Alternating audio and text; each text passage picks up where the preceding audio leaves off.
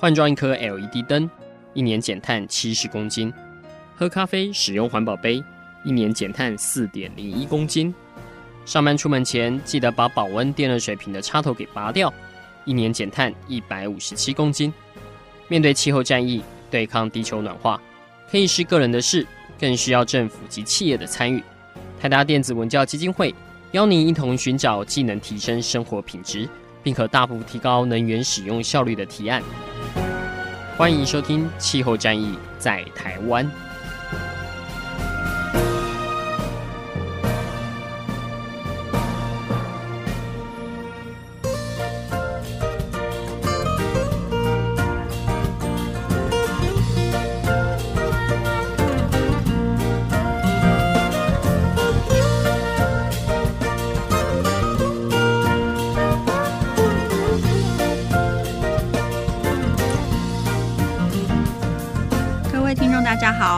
收听《气候战役在台湾》，我是台达基金会的资蓉哦。那呃，自从呢八月份 IPCC 发表了海洋跟极圈的特别报告之外呢，呃，让大家看到海洋正在发生的一些警讯哦。那呃，我们在呃台达媒体沙龙呢，呃，在解读这份报告的时候，特别也邀请了台湾的海洋的相关学者。一起来与会哦。那呃，前阵子我们访过了童庆斌童教授。今天呢，这位专家是专门研究珊瑚礁。那他是来自于中研院的生物多样性研究中心的陈昭伦陈教授。那我们可以叫他阿伦哦。那呃，其实大家可能对这个名字不是很陌生，因为我们常在媒体啊，或者是说一些海洋保育的现场，常常可以看到他的身影跟他的发声。哎，甚至他的专栏文字也带领我们认识了。呃，珊瑚礁的这个生态系，那我们就欢迎我们的阿伦教授来到节目的现场。各位听众朋友，大家好。好，那其实呢，呃，节目之前跟阿伦教授其实聊了蛮多他在珊瑚礁这个部分的一些经历哦，呃，从他为什么就是投入这个领域，然后。持续到现在哦，那是不是先请就是陈教授来跟我们分享一下？其实在这个领域观察了那么久，那尤其是台湾，其实应该是从北到南啊，就是珊瑚礁的体系，你应该是非常的熟悉，是不是可以来跟我们介绍一下台湾的珊瑚礁它的特色呢？OK，那个嗯，我们现在讲这个珊瑚礁叫做热带的珊瑚礁生态系，那也就是说，相对于我们。接下来要谈的这种热带珊瑚礁，其实有另外一群珊瑚生存的地方，是跟现在我们要谈的这部分不太一样，叫做比较冷水性的，或是比较深海性的这个珊瑚礁。那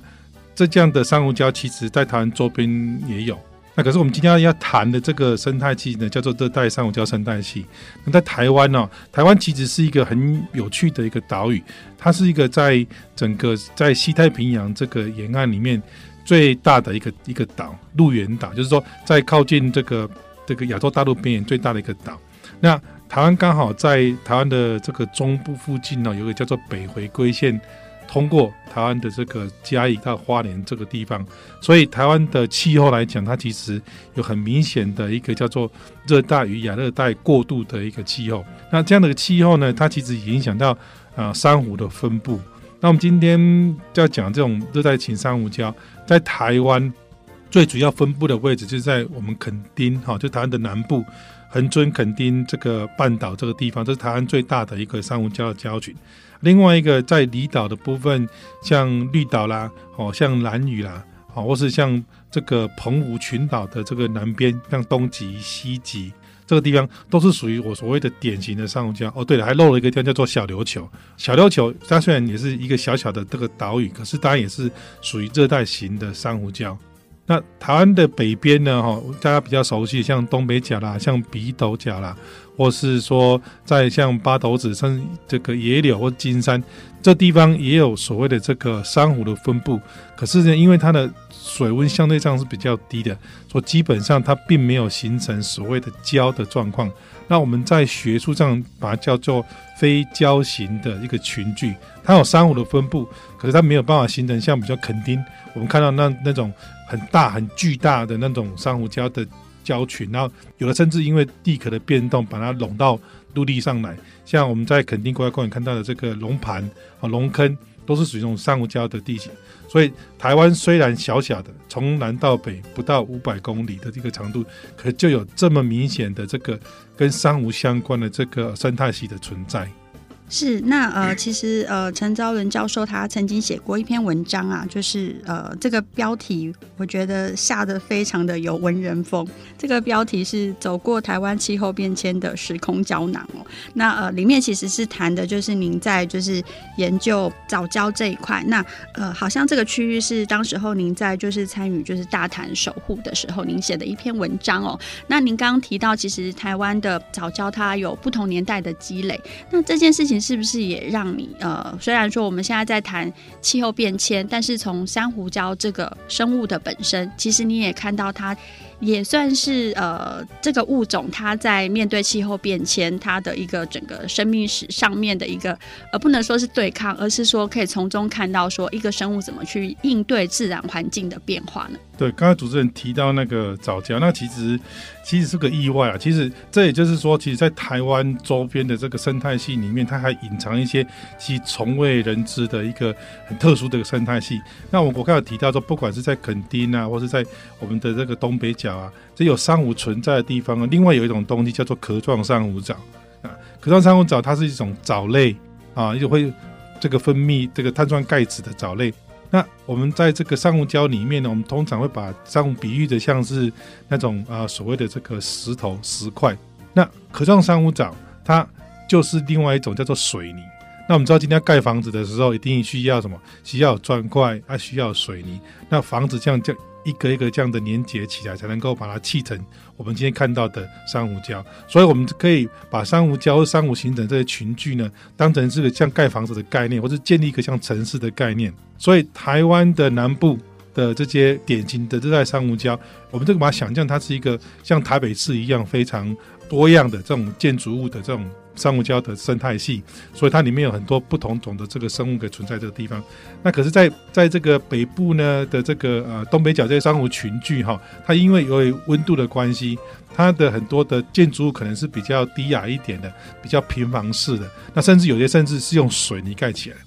那今天之所以像大潭藻礁那么特别的一个地方，就是那个地方呢，基本上已经没有砖块，它只用全部用水泥把它糊起来。造成了一个的生物的那种胶体，所以所以呃，其实大潭藻礁那个那个胶体，它其实在大概在七千六百年前，大概是台湾整个因为气候当时的气候变迁，那海平面上升了以后，海水回来以后，慢慢才累积而成。所以它的前世呢，基本上也是珊瑚礁，可是因为这种所谓的变迁，环境的变迁，好，包括了当时的发生一些小冰期。的这个状况，那温度稍微下降了以后，造成了这个珊瑚没有办法在大潭那个地方生存，或在桃园的海岸生存。结果呢，那个地方反而适合这些水泥的这些呃壳状珊瑚藻慢慢的长出来。谁晓得这个珊瑚藻就这样慢慢的、慢慢的、默默在那长，长到最后变成了所谓的这这个藻礁的部分。所以在这两个过渡在的中间发生这样的一个特殊的交替。那这个其实是在我们过去在研究台湾的海岸生态或者台湾海洋生态所没有办法想象到的一个过程。那这是为什么我在那篇文章里面所讲到，如果我们要了解台湾的海洋或台湾海洋生态的过去跟现在跟未来，像藻礁这种东西，其实里面隐藏了很多很多的这个知识，等待我们去把它发掘出来。这也可以帮助我们在面对未来气候变迁，当整个海水升温了以后，当这些不管是藻礁或是珊瑚礁，它怎么去改变它整个生态系的结构跟功能的时候，这东西其实都可以提供我们一些很重要的知识。是，那既然它存在了这么长的历史哦，对于一个比较突然的变化，比如说海水温度的极度上升，对于这个物种来说，它所面临的危机，应该跟以前可能是在演化时期，它有时间去适应是不太一样的。那您在大潭藻礁这边，是不是也看到一些比较急迫性的危机呢？在大潭藻礁这边，其实啊、现在比较大的问题就是说，我刚才所提到说，大潭藻礁它这个胶体，就像我刚才所讲，这是用像水泥一样的这些壳状珊瑚藻它盖起来的。那这样的一个胶体，它本身已经在一个动态平衡下面，这个存在已经一段时间了。只是说我们现在有一个叫做第三天然气接收站，要准备专门的那个地方盖下去。那虽然政府一直宣称说，他们已经花了很多的时间跟很多退让的部分，让整个建设的这个量体啊减到最低。可是我们都知道说，其实海洋是一个动态平衡的一个一个东西。今天不管是珊瑚礁，或是在桃园这个海岸的这些藻礁，它都长期处于一个在动态的平衡的状态。也就是说，它不管是海水的温度，或是它的这个里面沙的沉积的沉积量的东西，都有受到这些动态平衡的影响。当你今天大型的这人工建物进去了以后，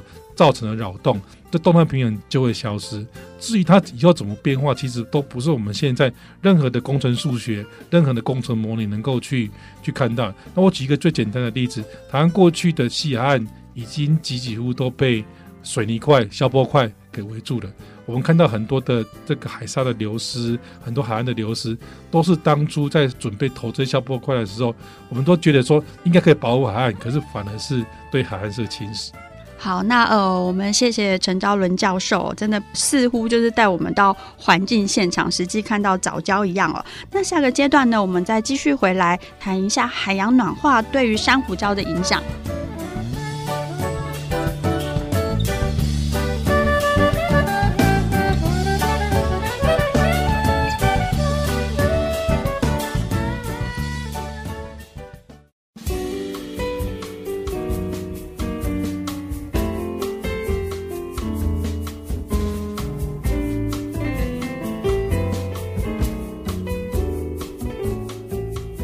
位听众，大家好，欢迎收听《气候战役在台湾》，我是今天的主持人台达基金会的姿蓉。今天呢，很高兴邀请到中研院的陈昭伦陈教授来跟我们一起回顾海洋跟极圈的特别报告。那呃，这份报告当中呢，其实有一个很重要的重点哦，就是让我们看到海洋暖化的可怕哦。那先前呢，我们其实大家对于地球暖化，其实应该都是一个比较熟悉的名词喽，甚至它会造成我们。生活当中什么影响？我想大家也都如数家珍。但是对于海洋造成的影响哦，这个可怕性，其实我这边也看到了一些数字哦。那先前我们会讨论，诶，海冰溶解之后，陆冰溶解之后，可能会让海平面上升。那这个数字，科学家呃，我找了一个就是比较中间值哦，大概是十五公分左右。但是呢，如果海洋升温呢是零点九七度好了，如果是呃。海洋升温的温度来看，其实因为遇热膨胀了，所以海洋它会升高到二十五公分。好，那听起来是不是很可怕？以前我们就是很担心，哎，海平面上升。但是其实最可怕的是，其实海洋暖化之后，它上升的速度比我们预期当中都还要快哦。那我们也请就是陈昭伦教授来跟我们分析，目前科学家看到海洋暖化对于实际造成的影响有哪一些？好，那个刚刚主持人其实有提到那个啊几个数字哈，我必须提醒各位听众朋友，刚才主持人所提到那个都是最保守的估计。那因为我们在估计这些嗯，目前封在这个冰层或是在陆地这些淡水，它被它被这个啊溶解以后进入到海里面的这些状况，其实我们的估计都相当保守。那可是很多状况其实都不是我们目前所使用的模式能够去预测的。就像刚才主持人所提到的，海水的膨胀系数是远远高过于我们的这个想象的，所以很多人觉得说，啊，十五公分跟二十五公分好像没有什么太大的差别。可是你把它换成是体积的话，那就是一个很大量的海水的这这种膨胀。那其实这个我们刚才主持人有提到说，全球暖化或是什么全球升温这个问题，大家其实都很熟悉，对我们的生活啦，对我们陆地上的这个生活，其实大家都已经耳熟能详。可是大家不要忘记了，因为人类哈演化到现在，其实都是属于陆地的生物。我们对海的感觉，那除非你是生活在海里面的，或者你常常有机会到海里面去做一些探索的人，不然你其实很难去体会到说海洋的这个状况是怎么样子。你看，我们今天居住的这个星球叫地球，可是我们这个地球的表面有百分之七十五都是水。也就是说，当你今天这个整个球被加的时候，其实大部分热跑到什么地方去？其实很简单一个概念，其实大部分的热有百分之九十的热都是被海洋吸收的，被海水吸收的。那也就是说，在过去这个从工业革命以来到现在，这个地球到目前为止啊，到我这边所收到的数据，在二零一八年的话，我们现在的温度增加已经比工业革命之前已经高了一度，平均值哦高了一度。那可是因为地球的不同地方、不同的区块，它的温度是不一样，所以海水的这个升温的速度也是不一样。那刚才主持人提到，它第一个效应就是海水的这个水位会增加，再来是海水冰溶解以后，它进入了海水以后，会造成整个密度上的差别。那在海洋里面，这个海水流动，一个除了风的这个吹动以外，另外就是密度造成了整个海里面这些不同密度层的这个海水的交换，而推动的这个海水的流动。那有一个很大的一个在海洋里面一个流动的叫做大洋输送带。啊，这个大洋输送带它基本上呢，就是从所谓格陵兰那边开始的一个下沉性的这个这个洋流，它下沉到数千公尺深的海洋。那这东西的推动是非常慢的，而这个东西也是调节整个气候变迁最重要的一个输送带。可是因为在这个冰层的这个报告里面特别强调，如果当格陵兰或是当两个极区的这个冰层的冰全部融到海里面去了以后，除了刚刚所讲的上升以外，另外就整个海洋海流的流动会受到很大的冲击，而这东西就后续的会影响到很多不同生态系之间它的这个功能性的这个作用。那就珊瑚礁来讲。珊瑚礁它本身就是一个需要这些不同的海水的的物理特性所能够形成的一个一个一个珊瑚礁的生态系，所以这个其实是在整个目前这个全球生物的过程当中，在海水生物里面直接而且是最快受到冲击的生态系，就是珊瑚礁生态系。这也是也就是这是在海洋跟冰层这个特别报告里面特别强调的一个直接受到冲击的生态系。那也有人说，其实珊瑚礁的生态系也可以说它是海底的热带雨林。那讲到热带雨林哦，我想就是听众朋友就比较容易想象珊瑚礁的角色哦。像热带雨林，它其实呃生产值其实是非常丰富的。那呃珊瑚礁在台湾其实也是呃涵养鱼类的一个物种。那在报告里面其实也有提到，未来呢呃海洋里面的鱼群也会减少。好，那这个部分其实，在台湾似乎慢慢大家也可以感受得到哦。那呃，您在潜水的时候，是不是每一年也都会有这样的感叹，觉得说，哎，好像就是鱼群的数量一年不如一年了？啊，刚刚主持人有提到这个呃概念，叫做这个珊瑚礁是海底的热带雨林。热带雨林。对，那我自己从海洋的研究，我常会说，其实热带雨林是陆地上的珊瑚礁。为什么？因为其实珊瑚礁它其实是一个生态系的概念。那今天在珊瑚礁里面，就像我们在陆地上的这个热带雨林一样，我们有非常多的生物在里面。那这个生物在这个系统里面，它其实每一种生物它有它固定的角色。OK，我刚刚有在之前前一节的这个里面，我有提到说，它其实就是个城市的概念。你说城市里面有很多不同功能的人，还有警察啦，他有这个呃这个帮我们收废弃物的这些环保人员啊，哦，然后有收这个收水的诸如此类的人，让这个城市是一个健康、是一个活跃的城市。同样的道理，在珊瑚礁里面，它有这些不同功能的生物，哦，包括大型的这种鲨鱼啦，这种肉食性的鱼类，它其实就像警察一样管理的这个珊瑚礁。那这个地方也有一些吃草的。生物哈，就像这个我们在城市里面帮我们捡花草的这些工作人员，那那也有一些生物专门是吃那些腐肉掉下来的东西，像这螃蟹啊、龙虾，啊这些东西的存在就造成这个多样性跟这个功能的这个这个存在。那今天珊瑚礁之所以重要，它其实是人类依靠产生蛋白质，那吸取蛋白质跟。很多的这些功能跟这个社会上面产生经济一个很重要的一个生态系，相对于其他的这个海洋生态系来讲，珊瑚礁是最直接跟我们有关系的。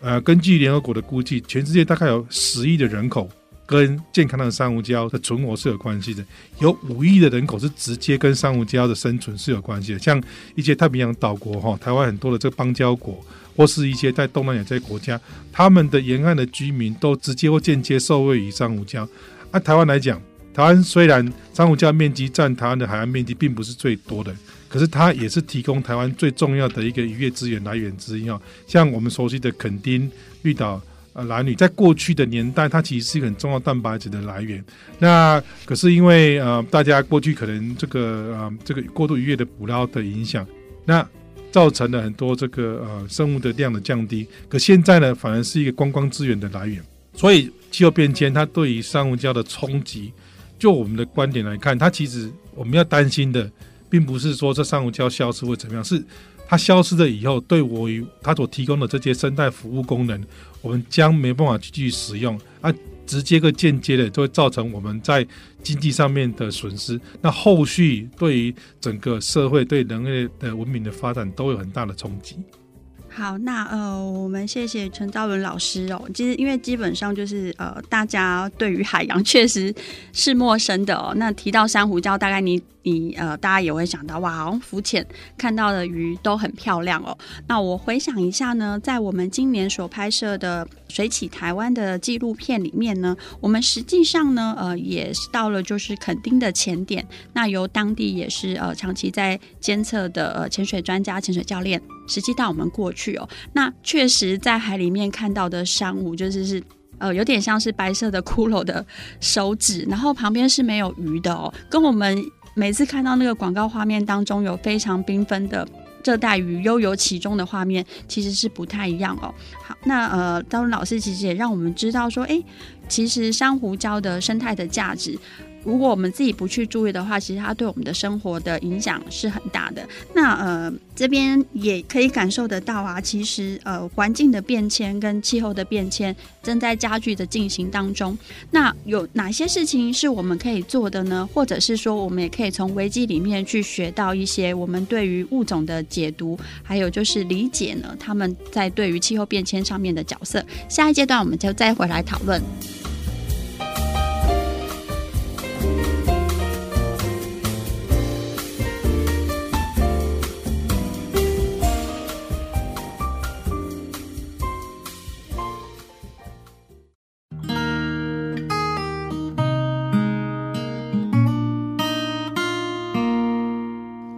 大家好，欢迎回到气候战役在台湾，我是今天的主持人姿容。今天呢，呃，我们邀请到中研院的陈昭伦陈教授来节目上面跟我们讨论呃海洋暖化跟珊瑚礁所面临的危机哦。那其实呃海洋暖化呢，呃除了带来危机之外呢，它另外一个我觉得是呃也让我们。重新去理解海里面的物种对于生态的价值，其实不是我们原先所想象哦。比如说像鲸鱼哦，一条鲸鱼它其实它的减碳的能力大概等于几千棵树哦，因为跟着它的浮游生物跟浮游藻类其实都是可以吸附碳的。但是呢，因为鲸鱼也因为呃。环境的变化跟捞捕，其实它的数量远远不如从前。那相对的，它在减碳上面所能够提供的生态服务也大不如前哦。这个其实也让我们回过头来，哎，其实保育金鱼哦，等于是说可能会比我们花了非常多的时间要去用很多人为的方式要去遏制气候变迁来的呃有效的多。那呃，是不是也请就是赵文老师可以从这个部分来跟我们聊一下，是不是珊瑚礁在生态上面的价值有很多是我们从前没有办法想象得到的？刚刚主持人提到那个鲸鱼，那个最近的一个很有趣的一个研究哈。那其实也就是说，我们过去常常忽略掉的一些在我们身边的一些啊有趣的现象，那其实对我们在协助地球或协助我们的环境。的这个改善的过程当中，它其实是一个很重要的一个角色。那其实除了刚刚主持人所提到的那个金鱼，像我们前一阵子在一直努力保育的那个大潭藻礁，其实大潭藻礁本身就是用这个可状珊瑚藻造成的。那可状珊瑚藻它本身就是一种吸碳的一个生态系。也就说，很多东西过去我们不止不知道，而且是不了解。那现在当我们了解了以后，我们似乎就应该啊把它保留下来。那其实珊瑚礁，我刚才提到一个很重要的概念，就是说珊瑚礁它其实我们很一天到晚在享受它提供给我们的服务功能。我们刚才先前提到有两个服务功能，一个叫做渔业，好，那最直接的。那现在也是，但因为大家的保育意识也提高了，所以我们对于啊、这个珊瑚礁的渔业的这个的、这、管理上面，其实已经慢慢的这个在改进当中。第一个就是观光的资源哦，大家都很喜欢去漂亮的珊瑚礁，有白色的沙滩，然后有非常让你放松的这个心情，跟海风、蓝天啊、碧海哈，这个都是一个很好的一个这个资源。那除此之外呢，其实珊瑚礁还隐藏了很多可能对于人类在对抗一些很难搞的一些疾病哈的一个一些药物的来源，像一些天然药物从珊瑚的这个体内所萃取出来的，或是从一些啊像海绵萃取出来这些药物，都是我们在对抗这些很难医治的疾病的这过程当中呢，它扮演一个很重要的角色。另外一个大家可能比较常忽略的，就是说，其实珊瑚礁它本身是由珊瑚的形成碳酸钙的骨骼。它所造成的这种慢慢累积出来的胶底，所以从生物的体积来看的话，珊瑚礁大概是全世界最大的生物体。那也就是说，当这个生物体它死亡以后，它留下来这些碳酸钙的结构呢，它其实可以帮我们保护我们的海岸。OK，那但是一个很重要的一个功能，第五个功能呢，它其实在文化上面其实是一个很重要的角色。那台湾可能很多听众都知道，说台湾有一个很重要的一个民族叫做南岛语族。对，那南岛语族它其实是台湾的最大的一个光荣。为什么？因为在四千年前，在一千年前，住在台湾岛上面这些原住民的祖先，他们就有那样的航海技术，可以去探查整个在太平洋，甚至远到印度洋的这个这个马拉加斯加岛，都有台湾原住民的这个啊足迹。那它为什么有办法能够航行这么远？其实一个很重要的东西就是珊瑚礁，因为有珊瑚礁就有很多的可以吃的东西。所以在这可能航行的过程当中，他们就能够提供一个很好的那个所谓蛋白质的来源。那这个其实在呃现在的研究当中已经一一的被证实了。所以在文化上面的这个传承，珊瑚礁更是重要。它其实是人类在整个历史发展当中共同的记忆。那另外一个很最明显的一个例子，就是住在兰屿在岛上的达悟族，他们跟珊瑚礁、跟珊瑚、跟珊瑚礁生物的关系是非常的密切。那我记得，其实，在台湾某一些地区哦，其实也可以看到，就是古老式的建筑哦，表示说，哎，以前呢，它也是建材的一种。那呃，另外呢，其实也要请教，就是陈老师，嗯，因为大家就是说，哎，升温要控制在两度 C，但是呢，是不是对于珊瑚来说，其实两度 C 还是有点太高了？是不是应该要就是在这个把升温控制不超过一点五度？呃，其实所谓正负二度 C 啊，大概大概是二零一零那时候啊，呃，大家都已控制全球暖化的一个共识，可是后来。后来我们很多研究才发现说，正负两度 C 的两度 C 的升温这个东西呢，如果我们让它温度全球的平均温度升高到超过两度 C 的话，大概全世界大概百分之九十九的珊瑚礁会消失于地球。这个对于整个生态系统来讲，就我刚跟各位听众报告的一个很重要的东西，其实我们担心的是我们自己没办法继续享受珊瑚礁提供给我们的这样的服务。OK，也就是说百分之九十九的这个啊银行的存款都不见了，你剩下百分之一的话，就算你有一个兆的台币的这个存款，也也剩下不多。可是如果今天我们把温度控制在一点五度 C 之内，在二零五零之前试着把温度平衡在这个地方。我们至少还可以救回大概百分之十到百分之三十的珊瑚礁，所以差这个零点五度 C，这个其实对于整个这生态系的存活是很重要的。嗯，那是不是就是在对于监控呃升温，或者是说整个珊瑚礁的生长的状况，会有一个监测的体系正在进行当中？其实现在这个研究大概是在呃两年前，我参与一个全世界很很大的一个团队，那我们其实做了一个很大的一个全球评估，也就说，在一点五度 C 的这个情境之下，我们问了一个问题：好，那这剩下的百分之十到三十珊珊瑚礁在什么地方？我们有办法去把这个全世界珊瑚礁的地图打开，用手指一指说，这里就是会剩下的百分之十到三十的这个珊瑚礁，它到底在什么地方？那其实，在国际上，在大概二零一六年的时候，那其实就很多科学家跟很多的这个慈善团体，特别是一些基金会，就已经发现这问题的严重性。所以在二零一七年，我们有一个很大的国际的团队，包括我在内，有很多的这个国际上的这个学者，我们就集聚一堂，我们用尽目前所有的可能的资料，我们去把这百分之十到三十的珊瑚礁列出了五十个。那我们能够把这五十个找出来以后呢，这些啊，慈善基金会他就花了很多的这个经费，现在已经有很大笔的金钱，已经下到这样的这些几个珊瑚礁区块，做什么事情？第一个，去让当地的渔民去转型，让他们变成是可以来保护珊瑚礁的这个战士，然后再就是让当地的这个海洋保护区能够有效、很确实的去执行，让当地的这个这渔民们呢，能够因为这样的一个协助跟帮助，让这个珊瑚礁能够留下来。啊，留下来是为什么？就是为了说，如果我们今天我们全人类或者全世界。真的能够去面对 IPCC 所提出这三个主要的报告，包括了对陆地的影响，包括一点五度 C 情境下面这个状况，以及最近出来这些海洋跟冰层的这个特殊报告里面所提到一个很重要的概念，我们一定要，我务必要在这段期间里面赶快急速的减碳，然后达到所谓的这个碳中和的这个机会。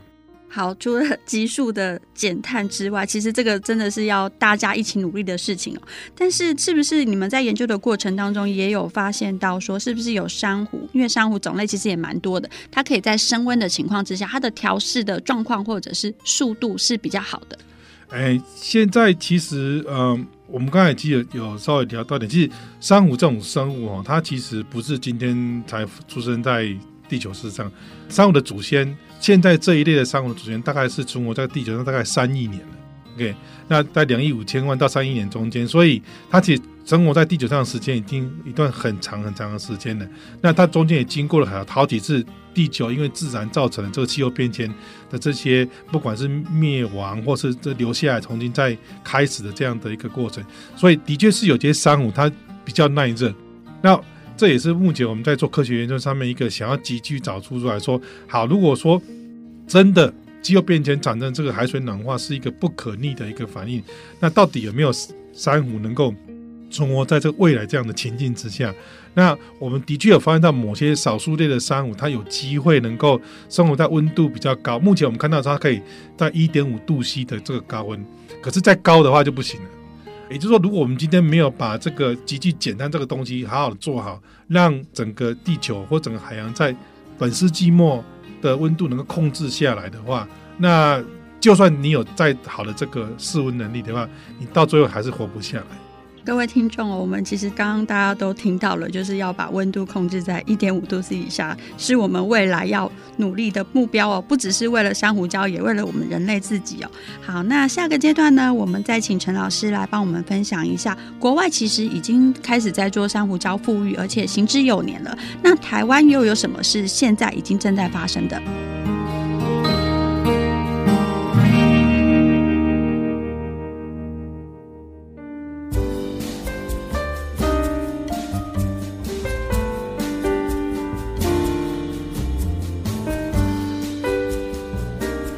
听众大家好，欢迎回到气候战役在台湾，我是今天的主持人台达基金会的姿荣。今天呢，呃，我们在节目上面呢邀请了中研院的陈昭伦陈教授哦，他是专门在呃研究珊瑚礁的专家。那本身呢，在于海洋暖化上面的议题，跟国外的学术单位也有一些实际珊瑚礁保育合作的经验哦。那他自己其实对于台湾的珊瑚礁的生态状况，几乎是了若指掌哦。那我们也想要请教一下陈老师。因为您有提到说，国外其实已经开始在进行珊瑚礁的复育。刚刚我们还听到说，哎，其实还训练就是当地的渔民转型去成为珊瑚礁的保育者哦。嗯、那这一块确实蛮重要的，因为珊瑚礁的生态崩溃了之后，第一个确实失业的会是渔民哦。那呃，让他们去保护珊瑚礁，其实是保护他们自己的生计。那在台湾，其实我们也可以感受到。渔获量越来越减少哦，比如说你在一些海鲜餐厅，你会明显的发现，诶，虽然是在港口的海鲜餐厅，但是它供应的是大量的养殖鱼类，是不是？也请老师来跟我们分享一下，诶，台湾政府是不是在针对珊瑚礁保育这个部分开始有所作为了？好的，那在谈台湾的这个保育作为之前，我我想要跟各位听众再提醒一下，说。嗯，没有错。刚才主持人提到说，其实全世界现在，呃，特别是一些科学家，他我们已经非常积极在做所谓的珊瑚复育的东西。可是，我们或许有办法在家里面种一棵树，可是我们可能没有办法种出整个热带雨林。也就是说，今天或许我们有很多的科学家花很多精力去了解说，我们怎么把珊瑚给富裕起来。可是很抱歉的，这件事情是。我刚才在节目一开始有提到，珊瑚礁它是个生态系统，这系统的这个建立其实非常复杂的。我们没有办法去富裕的是珊瑚礁生态系，也就是说这个系统我们没办法建起来。而且更简单的概念就是说，今天就算你能够啊、建出一个珊瑚礁，像我们现在的录音间这么大一间，那很简单的一个台风来，全部都被带走了。那也就是说，今天为什么刚刚主持人有提到，为什么这么多的世界基金会他愿意花那样的金钱到我们选定的特定的珊瑚礁去想办法让那些渔民转型？为什么？因为他就有办法去照顾这个系统，让这个系统能够一直维持它健康的状况。然后除了照顾它以外，它能够产出这个新的这个海洋资源，让大家去使用。也就是说，我们今天要能够让这个生态系能够去存活，一个很重要的概念就是说，让它去维持它本身该有的生态的功能。好，就以以垦丁的为例子来讲，刚刚主持人也提到说，没有说，我们的确的确在现在的很多餐厅看到都是一些养殖性的鱼类。那我们从一个比较正面的角度来看，其实。去吃一些养殖性的鱼类，特别是一些养殖性的那种草食性的鱼类，像像那个吴郭鱼啦，或是像这种虱目鱼啊，这种这种是属于比较天然的这种养殖的鱼类，它也是重要蛋白质的来源。那我们把一些我刚才在节目之的先前有提到说，这些很重要的这些功能性的鱼类，像那些草食性的鱼类啊，像那鹦哥鱼啦，好，或是一种大型的肉食性的鱼类，像这种鲨鱼这种比较。这样属于珊瑚礁很重要这种指标性的生物能够留下来，就可维持这个生态系的功能的正常运作。所以虽然没有做，你可能到这个肯定的这个餐厅再也吃不到彩色的鱼了，那很可能是因为我们教育以后的结果。让大部分的民众都有那个意识，说今天到珊瑚礁的地区，就是不要去吃彩色的鱼。OK，或许在过去的年代，在那个蛋白质很缺乏的那个年代，当地的珊瑚礁鱼类提供我们很重要的蛋白质的来源。可是现在时空已经变迁了，那我们经济发展也比较好了，那大家就有能力去消费其他这种所谓的这个啊环境友善，然后比较。比较这个属于这个养殖性的鱼类，这个其实是一个我自己本身在看台湾在这个呃保育的过程当中，一个比较正面的一个一个一个未来的东西。嗯，这个也是餐桌上面的环境教育哦。那确实也有蛮多 NGO 团体呢，呃呃，特别是海洋保护相关的，他们甚至出了一一张就是类似就是餐厅的点单，但是上面就是没有老师讲的，就是珊瑚礁的鱼类哦，对就是教育大家有意识的。不要去做这件事情哦。那我想，其实当地的渔民也也慢慢的被教育到，比如说，呃，虽然是野生的，但是太小的，或是说正在怀孕期的，你就不要去捕哦。嗯，这个其实都是有助于海洋生态的一个健康哦。那老师，您是不是也可以再提一下，在公部门的部分，是不是政策上面也对于珊瑚礁复育开始，比如说，呃，去做一些监测的机制，或者是去维护它的环境？嗯，去年其实海洋委员会已经正式成立了。哦，那在海洋委员下面，其实有所谓的海洋保育署，是专责在做台湾有关于海洋保育，包括珊瑚礁在内的各种不同的这个海洋保育的这个啊、推动。其实我们在看到呃政府的这个措施上面，它的确是已经开始有这些所谓动起来了。那前几天，呃，大家可能从新闻上也看到所谓这个海洋法，我们的海洋基本法。它已经已经正式通过了，OK。那其实海洋基本法它它就像是我们的这个原住民基本法或者我们的环境基本法一样，它是一个很非常上位的一个母法。那接下来怎么去定定一些跟海洋保育或是甚至是一个海洋产业哦，将来要开发要。过程当中一些相关法律的东西，其实政府在整个这个啊、嗯、作为上，它其实慢慢都有在推进当中。但是，可是，在一些已经啊、呃、在被开发的一些的这地方，像我刚才所提到这个大潭早教哦之类的东西，或是像深澳。哦，当初的三号电厂，它也是台湾很重要的这个这个珊瑚群聚重要的地方。这东西在整个政策的决策上面，可能要更早开始去把这个海洋保育的概念跟气候变迁，我们因应的这些所谓的调适的这种概念，要能够放到里面去。这东西其实是政府可能需要更进一步努力的地方。哎，那另外一件事情其实是，呃，因为呃，捕到渔获的应该是渔获的收成没有以前那么好了。但是台湾有非常多的小的港口哦，就是水泥呃小的水泥港口，是直接在珊瑚礁上面的，是不是也可以在这些就是环境意识比较恢复的情况之下，可以去拆除这些水泥的渔港，也间接的可以让这些珊瑚的生态可以再健康一点？有的，这个其实啊，在政府的，在有些县政府，它其实有在做几个例子，像像澎湖哈，澎湖就有六十四个这个乡镇，它其实有超有超过六十四个这个港口。那的确，在很多的地方，它其实就是已经废港。那我知道，在澎湖的这个很多的这个 NGO 跟政府的配合努力之下，它其实有些港子已经拆掉。另外一个例子就是前一阵子在那个呃垦丁国家公园之内哈。有一个在东海岸上面的一个小渔港，他后来经过环境影响评估以后，也发现说那个地方也不适合再继续再做港口的的建设，所以我，我我相信这东西其实是慢慢来的，慢慢来。这个政府它其实有在推，可是就像我刚才所讲到的一些重要事情，就是说，今天除了气候变迁